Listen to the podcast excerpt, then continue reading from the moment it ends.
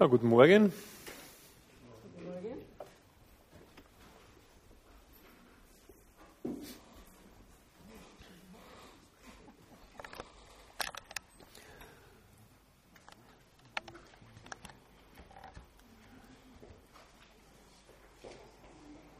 Ich weiß nicht, ob ihr das heute schon irgendwo gelesen habt oder euch vielleicht ja, irgendwie darauf gestoßen seid oder daran erinnert. Auf den Tag genau vor 15 Jahren waren ja diese schrecklichen Terroranschläge in den USA, welche unter 9-11 in die Geschichte eingingen. Damals starben knapp 3000 Menschen und 3000 Kinder, mehr als 3000 Kinder verloren auch ihre Eltern. Es war damals ein Anschlag mitten in das Wirtschaftsherz Amerikas, aber es war auch ein Anschlag auf eine Welt, die sich zusehends in Frieden und Sicherheit wähnte. Diese Art von Anschlägen reißen ja auch aktuell nicht ab. Fast jedes Monat, im letzten Monat war sogar fast wöchentlich, täglich eine Hiobsbotschaft zu vernehmen über so einen Terroranschlag. Und auch wenn man so die Beziehungen sich anschaut, so untereinander, so miteinander, bis hinein in die Familien, bis in die Ehen, da gibt es zwar gerade nicht Krieg und Terror, aber es gibt doch ziemliche Konflikte und Spannungen, die wir immer wieder erleben. Neid, Feindschaft, Streit, Egoismus, Machtkämpfe sind an der Tagesordnung, ja auch am Arbeitsplatz, Ab morgen auch wieder in der Schule, hoffentlich nicht, aber auch in der Schule geht es manchmal spannungsvoll zu. In der Politik, ja auch in christlichen Gemeinden. Wir sitzen zwar alle so nett und fromm da, hören brav zu, singen brav mit, aber so manchmal hinter dem Gebälk knistert es schon, oder? Und da muss, man schon ein sehr großer Optimist sein, dass man nicht darüber entmutigt wäre und sich fragt, wird denn das wirklich irgendwann einmal besser werden? Wird es in der Welt besser werden, wenn die Kriege mal aufhören? Wird es in den Familien besser werden, in den Ehen besser werden? Ich möchte meinen, meine Predigt heute in einen anderen Blick setzen, einen Blick auf etwas Ermutigendes. Es soll ja auch das Christenleben was Freudiges sein, es gibt auch frohe Botschaften. Und es gibt eine andere Realität neben dieser Lebensrealität, neben, neben dieser Alltagsrealität, die wir so erleben. Und diese Realität äh, wird uns öfters in Gottes Wort beschrieben. Und äh, dieser Abschnitt, über den ich heute predigen möchte, ist als der Siegeszug des Evangeliums umschrieben. Und diesen Siegeszug gibt es nunmehr schon äh, ja, seit knapp 2000 Jahren. Ist zwar jetzt weniger so dramatisch sichtbar und er ist weniger spektakulär, aber nichtsdestotrotz vollzieht er sich rund um diese Welt, dieser Siegeszug des Evangeliums. Ich möchte euch aus der Schrift vorlesen, aus dem zweiten Korintherbrief, Kapitel 2. Wer will, kann gerne seine Bibel aufschlagen. 2. Korinther, Kapitel 2, ab den Versen 12. Paulus schreibt an die Korinther einen Brief und steht, als ich aber nach Troas kam, zu predigen das Evangelium Christi und mir eine Tür aufgetan war in dem Herrn, da hatte ich keine Ruhe in meinem Geist, weil ich Titus, meinen Bruder, nicht fand, sondern ich nahm Abschied von ihnen und fuhr nach Mazedonien. Gott aber sei gedankt, der uns alle Zeit Sieg gibt in Christus und offenbart den Wohlgeruch seiner Erkenntnis durch uns an allen Orten. Denn wir sind für Gott ein Wohlgeruch Christi unter denen, die gerettet werden und unter denen, die verloren werden. Diesen ein, diesen ein Geruch des Todes zum Tode, jenen aber ein Geruch des Lebens zum Leben. Wer aber ist dazu tüchtig? Wir sind ja nicht wie die vielen, die mit dem Wort Gottes Geschäfte machen, sondern wie man aus Lauterkeit und aus Gott reden muss, so reden wir vor Gott in Christus. So wird mir dieser Bibeltext, nun der beginnt ja am Anfang auch nicht gerade ermutigend. Paulus in Schwierigkeiten und in Nöten. Und wer von euch die Korintherbriefe so kennt und sie mal so in Ruhe durchliest, der stößt ja des Öfteren auf Aussagen, wie es dem Paulus in Korinth ging oder mit der Gemeinde in Korinth. Und da gab es ja sehr viele Unstimmigkeiten. Es gab Überheblichkeit, es gab üble Nachrede in Bezug auf den Paulus. Es gab sogar in Fragestellung seines Apostelamtes. Was hast du hier überhaupt bei uns zu suchen? Was hast du für eine Botschaft? Und der Paulus war da wirklich sehr entmutigt und war am Boden zerstört, weil ihn die Korinther so abgelehnt hatten. Nun, der Paulus ist ja uns eher so bekannt als der, als der gute Theologe, der es wie kein anderer verstand, das Evangelium in leuchtenden Farben zu beschreiben, sehr stark verdichtet, sehr tiefgehend in den Aussagen. Ich verweise da nur auf den Römerbrief. Manchmal auch schwer verständlich. Auch seine Reden waren schwer verständlich. Es gab sogar jemanden, der mal aus dem Fenster gekippt ist, weil er einfach eingeschlafen ist aufgrund seiner nicht so spektakulären Reden. Ähm, den hat er dann wieder auferweckt, glaube ich. Und Paulus ist uns auch bekannt als dieser kämpferische Apostel, der Fels in der Brandung, der nichts umbringt. Fokussiert führt er den Auftrag Gottes durch, gründet eine Gemeinde nach der anderen. Das ist so der Paulus, wie man ihn allgemein kennt. Aber im zweiten Korintherbrief ein ganz anderer Paulus. Einer, der sein Innerstes zu erkennen gibt. Verletzlich, angefochten, zermürbt.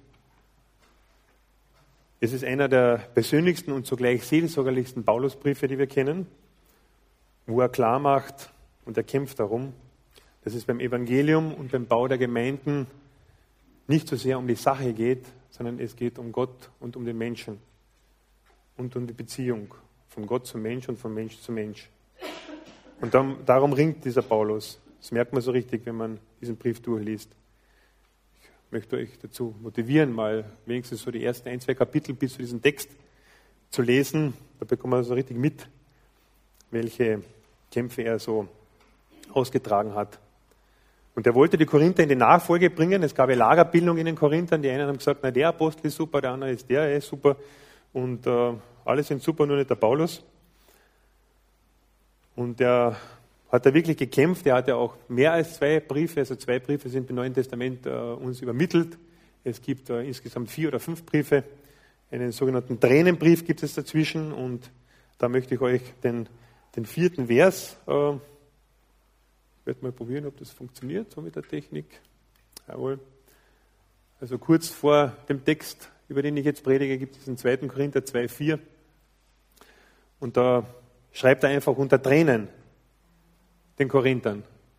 Muss man sich einmal vorstellen. Paulus weint und schreibt unter Tränen diesen Brief. Und ich habe mich letzten Sonntag, wie ich so mich für die Predigt vorbereitet habe, bin ich so in mich gegangen, den ganzen Text, ich habe also beide Korintherbriefe so quer gelesen, ein bisschen die Apostelgeschichte. Und dann habe ich mich gefragt, ich bin jetzt 23 Jahre in dieser Gemeinde, ich schon einmal für diese Gemeinde eine Träne vergossen? Habe ich schon einmal für einen einzelnen von euch geweint? Ich muss ganz offen sagen, ich habe es nicht gemacht. Ich weiß nicht, wer von euch das schon gemacht hat. Mir sind noch nie die Tränen gekommen wie dem Paulus hier. Okay, jetzt könnte man sagen, ja, Paulus hat die Gemeinde gegründet und der war besonders involviert und sein ganzes Herzblut war drinnen. Das mag schon sein. Aber ich wollte am Montag eigentlich den Hans-Peter anrufen und sagen, du, die Predigt, äh, wer gibt mir das Mandat hier zu predigen? Ich habe nicht so, so, so einen Enthusiasmus, wie der Paulus es für die Gemeinde gehabt hat. Hat es überhaupt irgendjemand von uns hier füreinander? Ich weiß, das ist eine provokative Frage, aber mir hat es letzten Sonntag sehr in Anfechtung gebracht. Der Paulus ähm, war ja mit dem Titus auch zusammen, auch mit, an, mit, mit mehreren anderen, aber der Titus hat diesen Brief überbracht. Und er hat einen sehr großen Blick und einen Blick auch gehabt für das Wohlergehen von seinen Mitarbeitern und Mitstreitern, für den Titus in diesem Fall. Und wir lesen ja, dass er sich für den Titus sehr gesorgt hat und hat das Problem gehabt, dass der Titus eigentlich jetzt soll nach Troas kommen, dort wo er eben diese offene Tür fürs Evangelium gefunden hat. Und der Titus kam nicht. Jetzt hat er sich Sorgen gemacht. Und man muss sich vorstellen, ähm, ich weiß nicht, ob man das sehen kann, wahrscheinlich nicht so gut. Das sind so die Missionsreisen des Paulus. Und dieses Troas ist an der Westküste der heutigen Türkei, da oben, Troas. Ich glaube, Limnos ist die nächstgelegene Insel, die griechische, die bekannt ist. Und äh, Korinth befindet sich hier. Und über den Landweg sind es ja knapp 1000 Kilometer, also 1100 Kilometer ziemlich genau. Ähm, und ja, es war damals natürlich nicht möglich, schnell von Troas nach Korinth zu kommen oder eine E-Mail oder eine SMS oder sonst was zu schreiben. Äh, und dort hat sich natürlich entsprechende Sorgen gemacht. Und die sind dann entgegengereist und die haben sich irgendwo hier, Thessalonich, äh, dann getroffen. Und Paulus hat große Sorge gehabt um seinen Mitstreiter, den Titus. Schon interessant, der Paulus eigentlich, der, der Gemeindegründer war und wenn er offene Tür fürs Evangelium da war, so wie wir es äh, hier beschrieben sehen, das war seine Kernkompetenz, das war seins. Ja, und trotzdem hat er hier die Beziehung, die er zum Titus gehabt hat, ähm, vorgezogen und finde ich schon beachtlich. Und die Aufgabenorientierten unter uns, die würden eher so die Aufgabe sehen und sagen, das geht jetzt gemacht und ob links und rechts so irgendjemand äh, auf der Strecke bleibt, egal, aber dem Paulus war es nicht egal. Also der hat da wirklich um einen Titus gerungen. Und ich denke, dass wir oft im Leben vor die Frage gestellt sind, zwischen gut und gut zu entscheiden zwischen gut und schlecht zu entscheiden, wenn man da das richtige Gefühl hat und auch andere Leute befragt, das ist ja noch relativ leicht. Aber zwischen gut und gut zu entscheiden, das ist sicherlich nicht so easy.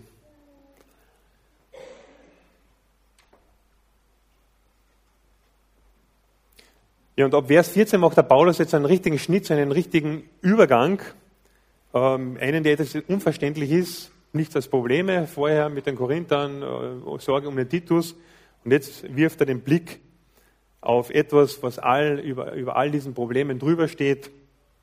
Es ist der Blick auf das, was Jesus vollbracht hat. Es ist der Blick auf den Siegeszug des Evangeliums, der sich unabhängig von all diesen Problemen, die es gibt, sich trotzdem vollzieht. Und er vollzieht sich auch in dieser Welt. Und ich finde das toll und das ist auch der Unterschied ähm, im Vergleich zum Elia. Auch Elia war entmutigt. Beide haben so eine ähnliche Situation gehabt. Der Elia natürlich ein bisschen vorher, ein paar Jahrhunderte vorher. Der Elia, und da haben wir jetzt ein paar Monate die Predigten gehört vom Elia, der ist dann geflohen, wenn er entmutigt war, oder oft ist er geflohen. Und der Paulus, zum Unterschied, sagt, nein, ich lenke meinen Blick auf das, was ich wirklich in der, zwar in der unsichtbaren Welt, aber nichtsdestotrotz in der, das ist eine andere Art der Realität, die sich dort vollzieht. Und dieser Blick heißt, der Sieg ist errungen, das ist die Wahrheit, die einfach da ist, dass Jesus Christus am Kreuz ähm, ja, einfach einen Sieg errungen hat über, über Tod, über, über die Sünde und über alles Schlechte, was sich in dieser Welt äh, so abspielt. Und dieser Blick, der kann uns immer wieder helfen in unserem Alltag, in unseren Problemen. Da ist mir oft so verstrickt in den Alltag, dass man diesen Blick auf diesen Siegeszug des Evangeliums legt und da wieder neue Kraft und Hoffnung schöpft. Und im Kapitel zuvor ist eine, denke ich, nicht unwichtige Aussage. Es ist eine Verheißung Gottes drauf. Und diese Verheißung ist in Christus bestätigt. Das ist keine vage Vermutung, so, so, so könnte es sein. Naja, sehen tun wir es nicht so, aber es könnte ja doch irgendwie vielleicht so sein. Nein, die Verheißungen sind in Christus Ja und Amen und sie sind gewiss, trotz aller unserer Lebensumstände. Ich ringe auch oft im, im Alltag im Gebet darum, Herr, lass mich ähm, rund um meine Probleme, die ich im Alltag habe, immer wieder deine Herrlichkeit sehen. Der Paulus verwendet übrigens diesen Begriff Herrlichkeit 15 Mal in den nächsten Kapiteln. Ist eine ganz große Wichtigkeit, einfach diese Herrlichkeit zu sehen, zu sehen, dass wir auf der Siegerseite sind und dass wir für Gott ein Wohlgeruch sind, ein Wohlgeruch durch Christus sind. Und in diesem Wohlgeruch stellt er uns ganz praktisch in das Leben hinein, in die Ehe, in die Familie, am Arbeitsplatz. unter Freunden, unter Bekannten, egal wo du bist, du bist ein Wohlgeruch. Ich weiß nicht, ob das immer so bewusst ist, dass wir ein, ein Wohlgeruch sind. Ähm, manchmal so im Alltag denke ich mir eher, naja, ich mache Dinge, die manchmal eher das Evangelium durchstreichen, als dass sie es unterstreichen. Aber nichtsdestotrotz, wir sind ein Wohlgeruch. Und das sind wir in doppelter Hinsicht. Ein Wohlgeruch nach außen und nach oben. Und dieses Bild des Wohlgeruchs als Vergleich äh, der Wirkung des Evangeliums äh, scheint im ersten Moment wirklich sonderbar. So sonderbar der Wohlgeruch heute äh, so manchen Geschwister in die Nase gestiegen ist. Zu Beginn des Gottesdienstes mittlerweile hat er sich ja verflüchtigt. Verträgt scheinbar nicht jeder diesen Wohlgeruch. Ähm, so ist auch das Evangelium hier beschrieben als Wohlgeruch.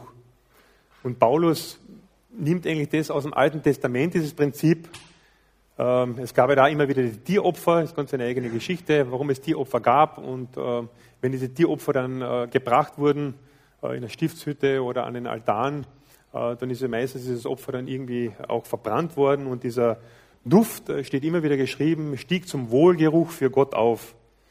Dieser liebliche Geruch, wie es gerade in der Luther-Übersetzung oft über, überschrieben wird. Das heißt, diese Opfer die haben, äh, dieser Wohlgeruch hat einerseits die Funktion gehabt, im Alten Testament das Volk zu entsühnen, das heißt, es von der Sünde zu befreien und das Volk für Gott annehmbar zu machen. Und der Paulus greift hier diesen Begriff auf und bringt ihn in Zusammenhang mit einem anderen Bild. Äh, dieses Bild sagt uns heute vielleicht äh, etwas weniger, äh, aber damals, für die Zuhörer damals und auch für die Korinther war es sofort klar, was Paulus mit diesem Bild meint. Und zwar meinte er hier äh, den Siegeszug äh, im, im, alten Rom, in der Antike, den sogenannten Triumphzug.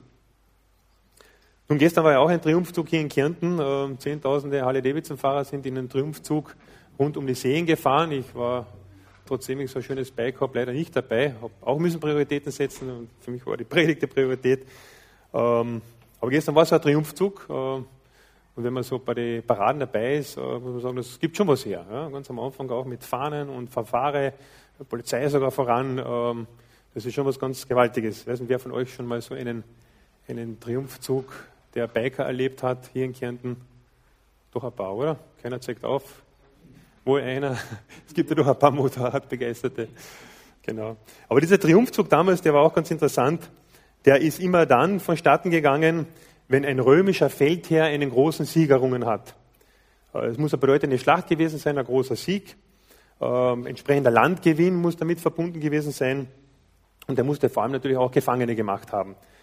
Und dann hat man sich in Rom aufgestellt, eine elendslange äh, Rotte, die sich hier aufgestellt hat. Und die sind halt dann nach Rom gezogen, äh, beziehungsweise auf die Hügel Roms. Äh, und da gibt es dann heute diesen Titusbogen, der ist ja auch äh, zum, zum Andenken an diese äh, Triumphzüge damals irgendwann einmal dann gebaut wurden. Und ähm, ganz am Anfang bei diesem Triumphzug waren die, war die hohe Politik. Die haben sich zwar sicherlich nicht am Schlachtfeld äh, damals begeben, sondern sind, äh, so wie es heute auch ist, irgendwo am grünen Tisch gesessen, aber haben die Befehle erteilt. Die sind dann allen voran und haben sich feiern lassen. Danach kam in einem ähm, ja, entsprechenden Wagen mit von einem weißen Pferd gezogen, der große Feldherr, der wurde dann bejubelt, mit Blumen beworfen. Dann kamen die, ja, die führenden Soldaten, die hohen Militärs, dann die Frontleute, die Soldaten und ganz zum Schluss dann die Gefangenen. Und dann ist man so herumgezogen, hat Weihrauch geschwenkt in allen Gassen, ob es dann geschmeckt hat oder nicht, hat man diesen Weihrauch äh, gerochen. Und ja, am Ende von dieser ganzen Veranstaltung hat man dann zur Abschränkung äh, ein paar Kriegsgefangene, meistens diejenigen, die ein bisschen höheren, höhere Stellung hatten, die hat man dann erhängt und die anderen Kriegsgefangenen sind dann sozusagen als Sklaven verkauft worden. Und diejenigen, für die den Sieg bedeutet hat, für die war es natürlich super. Die haben gewusst, sie kriegen dann wahrscheinlich noch irgendwelche Orden, werden ausgezeichnet, werden belohnt. Und diejenigen, die, ja, die Gefangenen waren, so man hat gewusst, okay, das ist für mich ein Geruch des Todes, dieser Weihrauchgeruch. Ich werde nicht die nächsten Stunden überleben, ich werde wahrscheinlich gehängt. oder gehen in die Sklaverei. Das war das Todesurteil. Und Paulus will damit eigentlich sagen, mit diesem Bild, dass wir als Gemeinde, dass wir als Christen genauso so einen Wohlgeruch verbreiten. Zwar keinen Wohlgeruch aus Weihrauch, aber uns ist auch so eine, ja, einfach etwas an sich haftend. Eine ganz besondere, hilft mit irgendeinem anderen Wort, ist jetzt kreativ. Paulus spricht auch von diesen Strömen lebendigen Wassers. Der Geruch Gottes vielleicht, ja, aber ja, einfach Ausstrahlung. Eine Ausstrahlung ist damit verbunden. Ähm, Anziehungskraft, ja. Also man merkt es einfach, dass wir Christen sind, aber man sollte es zumindest merken. Und ich habe einmal so ein Schlüsselerlebnis gehabt und ich denke, den meisten von euch geht es so, bevor ihr gläubig wurdet, habt ihr irgendwie mal irgendeinen Christen getroffen. Und der hat auf euch, ich hoffe, eine positive anziehende Wirkung gehabt. Ich habe so ein Schlüsselerlebnis mit knapp 20 Jahren, das ist jetzt gut 30 Jahre her, gehabt bei der Post. Ich habe da immer so Filial gejobbt und da war plötzlich einer, der ganz ein witziger war aus meiner Sicht, weil ich war damals ganz auf Sport, gesunde Ernährung, äh, Karriere, Weiterbildung, äh, ja, einfach normale Interessen, die man so als 20-Jähriger hat, aus. Und der in seiner ganzen Ort, da haben wir dann einen Nachtdienst gehabt, der hat die Bibel gelesen, der hat gebetet, ganz so offensichtlich, also nicht versteckt und so. Und dann habe ich darauf angesprochen und gesagt, was, was bist denn du für einer? Ganz ein komischer. Ähm, wie ernährst du dich eigentlich, habe ich ihn gefragt. So ein vollkommenes Leben. Aha, okay, Gott, okay. Bibel lesen, das scheint ja ganz ein vollkommener zu sein. Und ich habe ihm gleich mal meine klassischen Fragen gestellt. Wie ernährt er sich? Ähm, was hat er für eine Stellung? Also offensichtlich habe ich nicht gefragt, was hat er für Bildung und so weiter. Das war mir ganz wichtig. Und dann hat er gesagt, relativ einfache Antworten gegeben und irgendwie haben wir gedacht, der hat was an sich, aber wenn ich jetzt damit noch nichts anfangen kann. Aber das war für mich so ein Schlüsselerlebnis, eines von mehreren, äh, das ich damals hatte, wo ich jemandem mit Wohlgeruch begegnen konnte. Nun, diese, dieser Geruch oder die Ausstrahlung, die wir haben nach außen hin, der hatte dann zwei Reaktionen zu, äh, zur Folge. Erstens einmal hat Jesus gesagt, oder Jesus hat generell vieles gesagt in diese Richtung. Ähm, es gibt, also die Reaktion ist immer eine zweifache.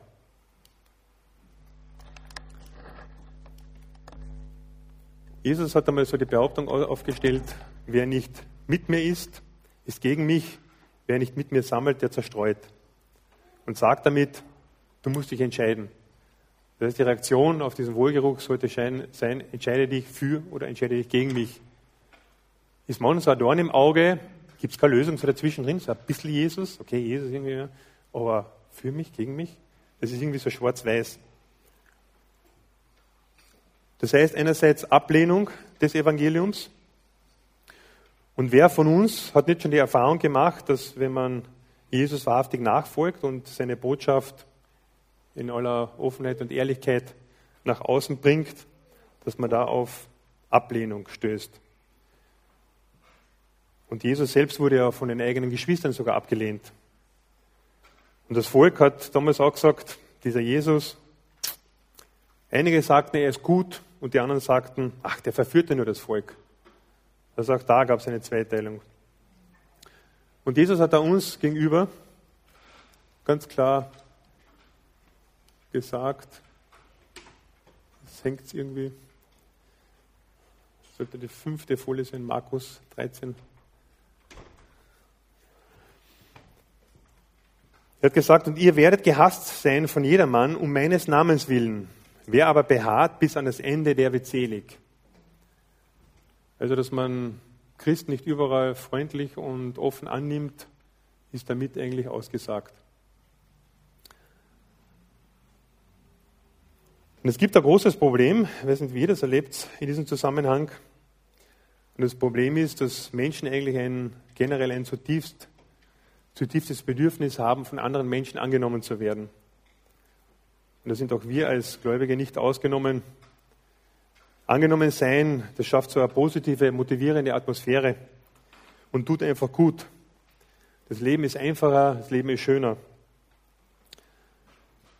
Ich habe mit dem Herrn in den letzten Jahren immer wieder gekämpft und ich bin jemand, der schon immer wieder einmal auch gern rausgeht, die Leute herausfordert, sie mit dem Evangelium konfrontiert, auf sehr unterschiedliche Art und Weise, versucht immer wieder kreativ zu sein, nicht immer das Gleiche, sondern Verschiedenes zu probieren.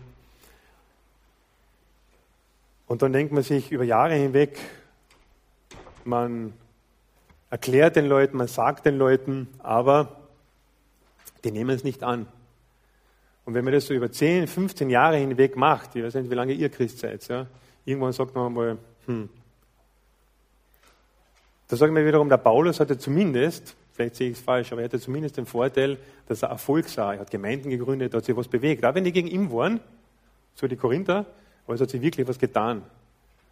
Also mir geht es oft so in meinem Leben, vielleicht hängt es mit meinem Leben zusammen, vielleicht bin ich einfach zu wenig Wohlgeruch, dass ich einfach zu wenig tut.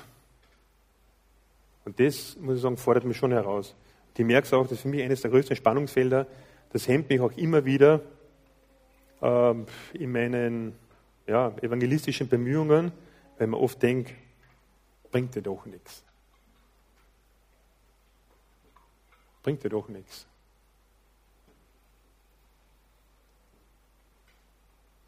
Aber ich kann es einfach nicht lassen. Ich hoffe, ihr auch nicht. Versuche weiterhin, auch wenn es manchmal nicht mit dem größten Enthusiasmus ist, aber doch auch immer wieder angespornt durch die Wahrheit des Evangeliums, durch den Siegeszug. Ich weiß ja, das ist so, aber mir das Leben und mein Leben weniger was sagt in der Richtung, aber es ist so, ich möchte deine Botschaft weiterbringen, ich möchte sie nach außen tragen, ich möchte Wohlgeruch sein. Vielleicht kann es uns eine Hilfe sein, dass wir hier die Beziehung zum Herrn sehen. Der Herr sieht uns zu. Er weiß um unser Bemühen, er weiß um unsere Unzulänglichkeit, um unsere Schwächen. Und mir gefällt das, was Paulus den Galatern einmal gesagt hat, recht gut. Wenn ich noch Menschen gefallen möchte, so wäre ich nicht Knecht Gottes. Wollen wir Knechte oder Sklaven Gottes sein diesbezüglich? Das ist herausfordernd, ich weiß. Und die zweite Wirkung ist die Annahme des Evangeliums. Nun, dieses Überschreiten der Ziellinie, können wir weiterschalten bitte. Das Überschreiten der Ziellinie ist eine starke und auch geistlich mächtig umkämpfte Hürde das Evangelium nur für wahr zu halten im Sinne von, ja, es gibt einen Schöpfergott und Jesus starb für die Sünde der Welt, ist entschieden zu wenig.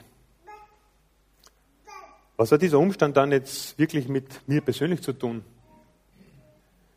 Ändert sich äh, deshalb mein Leben? Welchen Einfluss nimmt es? Wir tauchten als damals Jungfamilie, der Elias war noch fast in den Windeln, das waren 23 Jahre her, tauchten wir damals als Jungfamilie in, das, diesen Wohlgeruch dieser Gemeinde ein. Damals noch im Baumühlbacher Weg. Hat es manchmal sogar modrig gestunken, was ich mich so erinnern kann. Ich weiß nicht, wer jemand von euch das noch weiß, so in den Katakomben, gell? Elfi. Aber es hat, es hat trotzdem den Wohlgeruch des Evangeliums damals gegeben. Wir haben die Lieder sehr angesprochen, auch heute noch. Die Predigten, okay, ja, waren auch zwischendurch gut, aber wir haben die Lieder sehr angesprochen. Und mich hat die Herz, das herzliche Miteinander angesprochen, obwohl ich schon damals relativ schnell gemerkt habe, naja, also eitle Wonne ist ja auch nicht. Aber es hat mich damals angesprochen. Aber dieses Ansprechen allein ist zu wenig. Wir haben noch circa zwei Jahre gebraucht an guten Botschaften, an viel Singen und am Gebet auch von den Geschwistern, dass wir dann zu Jesus gesagt haben, okay, Herr, wir wissen, um was es geht. Und es ist wahnsinnig schwierig, das zu überwinden. Damals das auf einem Sonntag gemeinsam mit meiner Frau gemacht, die persönliche Bankrotterklärung im Leben auszusprechen. Irgendetwas für dogmatisch, für lehrmäßig wahrzuhalten, ist das eine, aber dann also für das eigene Leben zu beanspruchen, im Sinne von, Herr Jesus, hier ist meine ganze Schuld. Ich bringe sie vor dir, vors Kreuz. Das ist noch einmal ganz, ganz eigene Hürde. Und das ist aber notwendig, damit du wirklich Vergebung erfährst, dass du persönlich zum Herrn kommst und ihm deinen ganzen Lebensdreck hinwirfst.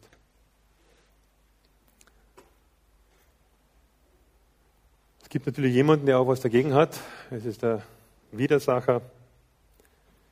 Und das ist eine letzte Chance, um einen Menschen in seinem Bann zu behalten. Und dann kämpfen wir auch so gerne aus eigener Kraft. Ja, ich werde mich wohl bessern, ich werde wohl ein besserer Mensch werden. Und ich werde schon im Leben richten. Aber letztendlich müssen wir kapitulieren und sagen, danke Herr Jesus. Du hast das rein aus Gnade getan. Ich kann dir nur mein Herz bringen und Ja zu dir sagen. Und wir haben es mit einem heiligen Gott zu tun.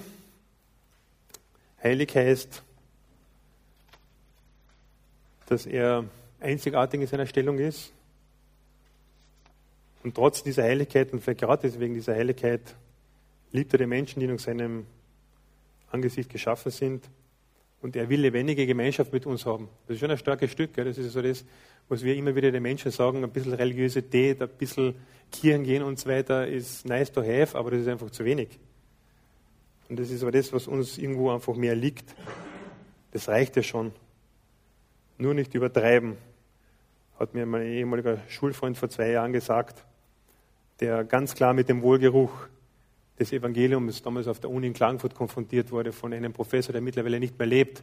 Der hat es übertrieben, dieser Hajo Rickmann.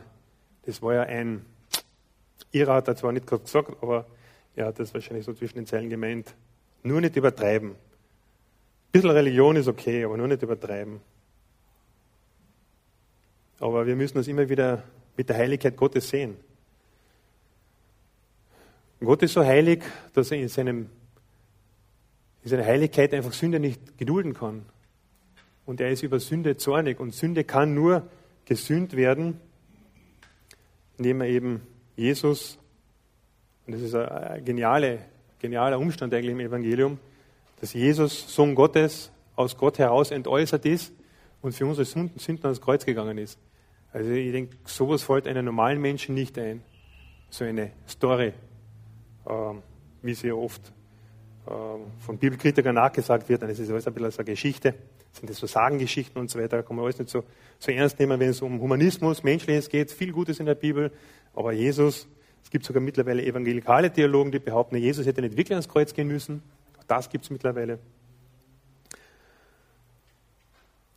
Aber es war notwendig, dieser Weg. Uns würden ja eher tausende Wege einfallen, wie wir uns selbst erlösen. Aber dieser Zorn Gottes entlud sich auf Jesus Christus am Kreuz von Golgatha. Und dieses Opfer wurde für Gott zu einem lieblichen Geruch. Und erst durch, diesen, durch dieses Opfer werden wir eigentlich als Menschen auch zum Wohlgeruch für Gott, werden wir erst annehmbar. Da steht im Epheser 5,2, genau, das ist ja schon oben, dass Christus eben für uns gelitten hat, sich hingegeben hat, Gott zu einem lieblichen Geruch. Dadurch sind wir für Gott annehmbar geworden. Und damit ist eine hohe Verantwortung verbunden. Darauf weist Paulus da in diesem Text nochmal hin. Eine hohe Verantwortung. Wer ist dazu tüchtig? Diese Frage stellt er. Wer ist dazu tüchtig? Und der Zusammenhang macht es klar, diejenigen, die das Evangelium annehmen und Jesus nachfolgen, die sind tüchtig. Und darüber spricht er auch ein paar Verse später im dritten Kapitel und sagt, dass ihr tüchtig seid, aber nicht aus eurer Kraft, sondern ihr seid tüchtig, weil ich in euch wirke. Nur deshalb seid ihr tüchtig. Wir würden ja wieder gern das auf unsere eigenen Fahnen heften, aber die Tüchtigkeit liegt in Gott, der in uns mächtig wirkt. Und der Paulus rückt in diesem Zusammenhang eben diese falschen Apostel, die es damals in Korinth gab und welche in den Gemeinden oder in der Gemeinde damals ähm, zwei wesentliche Irrlehren verbreitet hat. Das eine war, dass sie versuchen, diese Botschaft der Gnade ausschließlich ähm, ein Gnadenakt Gottes, dass wir wieder mit ihm versöhnt sind, zu vermischen mit diesem alttestamentlichen Gesetz. Du musst die 613g und Verbote einhalten. Das war so eine Mischung. Und da war Paulus vehement dagegen. Das gleiche Problem hat er auch mit den Galatern, glaube ich, gehabt, aber insbesondere hier mit den Korinthern hat er gesagt, nein, das ist kein Evangelium, das ist das falsche Evangelium. Irgendwo schreibt er, glaube ich, im Korintherbrief, dass er diejenigen verflucht, die sein Evangelium bringen. Das war die eine Gruppe. Und die zweite Gruppe, Das waren diejenigen, die schon abgehoben waren. Die haben höhere Erkenntnis. Gnosis war damals ein bisschen so ein Thema, höhere Erkenntnis, Evangelium, hm, Gnade, ganz viel zu wenig. Ähm, es gibt höhere Erkenntnis, es gibt höhere Gnadengaben. Es gibt natürlich entsprechende Gnadengaben wie äh, Zungensprache und Prophetie und so weiter. Aber die Korinther haben es missbraucht. Die haben dann gesagt, okay, diejenigen, die das haben, die sind schon etwas weiter als diejenigen, die nur im normalen Evangelium äh, äh sozusagen gelagert sind. Und dann waren mächtige Kämpfe und haben dann Paulus gesagt, Paulus, das, was du da bringst, das ist Schnee von gestern. Es gibt was viel Besseres, etwas mit viel mehr Power, viel spektakulärer. Und diese Apostel haben gesagt, folgt uns noch, vergesst den Paulus. Und die haben offensichtlich, es kommt zwar so nicht ganz klar aus, wie sie das gemacht haben, aber sie haben irgendwie in der Gemeinde auch noch ein Geschäft damit gemacht. Ob es da jetzt irgendwie mit, mit Geld sich haben zahlen lassen, ihren Dienst und so weiter, ist nicht ganz klar. Eines ist jedenfalls klar, äh, Paulus hat, glaube ich, fast drei Jahre in dieser Gemeinde gedient und hat keinen einzigen Euro verlangt. Euro ist gut. Jedenfalls die Währung, die es damals gab, er hat kein Geld verlangt. Schickel? Okay. Auch in Korinth? Rom? Ja, okay. Also in der damals, damals, damals römischen Währung halt. Hat er nichts verlangt, er hat frei für sie gearbeitet und da konnten sie ihm auch nichts vorwerfen. Paulus war sich seiner Verantwortung, welche er mit dieser Botschaft und seinem ganzen Leben hatte, ganz klar. Und ich denke, auch wir sollten uns klar sein, was da uns eigentlich anvertraut ist. Ich denke mir oft immer, oft immer, ich denke mir immer wieder, es ist so eine starke Botschaft. Und über was reden mit den Leuten manchmal? So im, im Berufsleben, im, unter Freunden. Also da bin ich manchmal wirklich nicht wirklich würdig in meiner ganzen Art und Weise und ich tue auch immer wieder mal Buße darüber, dass ich oft stundenlang mit Menschen zusammen bin, alles Mögliche denen erkläre und erzähle, äh, über das Motorradfahren, über das Fischen und über Sonstiges. Und die Botschaft, die bleibt oft irgendwie so, so hinten liegen. Und ich denke, dass wir alle zurzeit damit ein bisschen zu kämpfen haben, oder? Mehr oder weniger. Der Paulus, letzter Gedanke noch, der Paulus hat zwar keine Angst gehabt im engeren Sinne, also wenn man Paulus Angst äh, hat er nicht wirklich gehabt, aber, und eine ganz interessante Aussage, letzte Folie, schreibt etwas später, weil wir nun wissen, dass der Herr zu fürchten ist, suchen wir Menschen zu gewinnen. Das ist eine interessante Aussage. Der Herr ist zu fürchten. Auch wenn die Liebe und die Gnade über all dem drüber steht, ist der Herr zu fürchten. Irgendwo im Hebräerbrief steht es, glaube ich, auch, es ist, es ist ähm,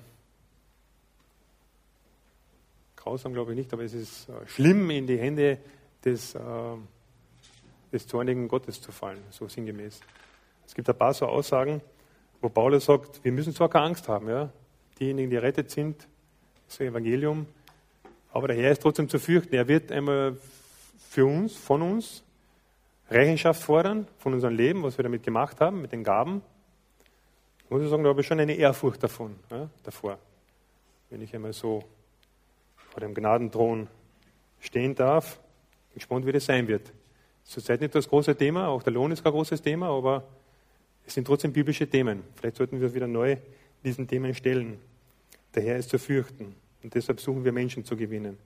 Wir sollten auch Menschen zu gewinnen suchen, weil wir wissen, dass der Wohlgeruch des Todes letztendlich die Menschen in die ewige Trennung von Gott führt. In der Ewigkeit. Auch das ist Wahrheit des Evangeliums. Menschen werden in erster Linie gewonnen durch Gott den Vater, gewinnen tun wir niemanden. Gott der Vater zieht und durch den Wohlgeruch der Gemeinde und deren Lieder, die der Heilige Geist benutzt, wird den Menschen diese frohe Botschaft des Evangeliums glaubwürdig vermittelt. Und ich wünsche es mir für mein eigenes Leben und auch für euer Leben, dass das wieder eine neue Wahrheit werden kann. Denkt mal drüber nach wie euer Wohlgeruch nach außen wahrgenommen wird. Wird er wirklich als Wohlgeruch wahrgenommen? Es gibt ja Unterschiede in Intensitäten. Jetzt ist es wieder verträglich hier im Raum. Ja, und am Anfang war es ein starker Geruch, dass er nicht verträglich war. Ich glaube, wenn wir als Christen gar nicht mehr riechen, ist es gut. Ich lasse die Frage offen. Wenn wir anschließend das Abendmahl feiern, so dient es auch dazu, vor der sichtbaren und unsichtbaren Welt zu verkündigen, zu proklamieren, wir sind versöhnt mit Gott, wir haben Frieden mit unserem Herrn Jesus Christus. Und so wird auch jedes Abendmahl in rechter Weise gefeiert zu einem Wohlgeruch für Gott den Vater. Amen. Ich bete noch.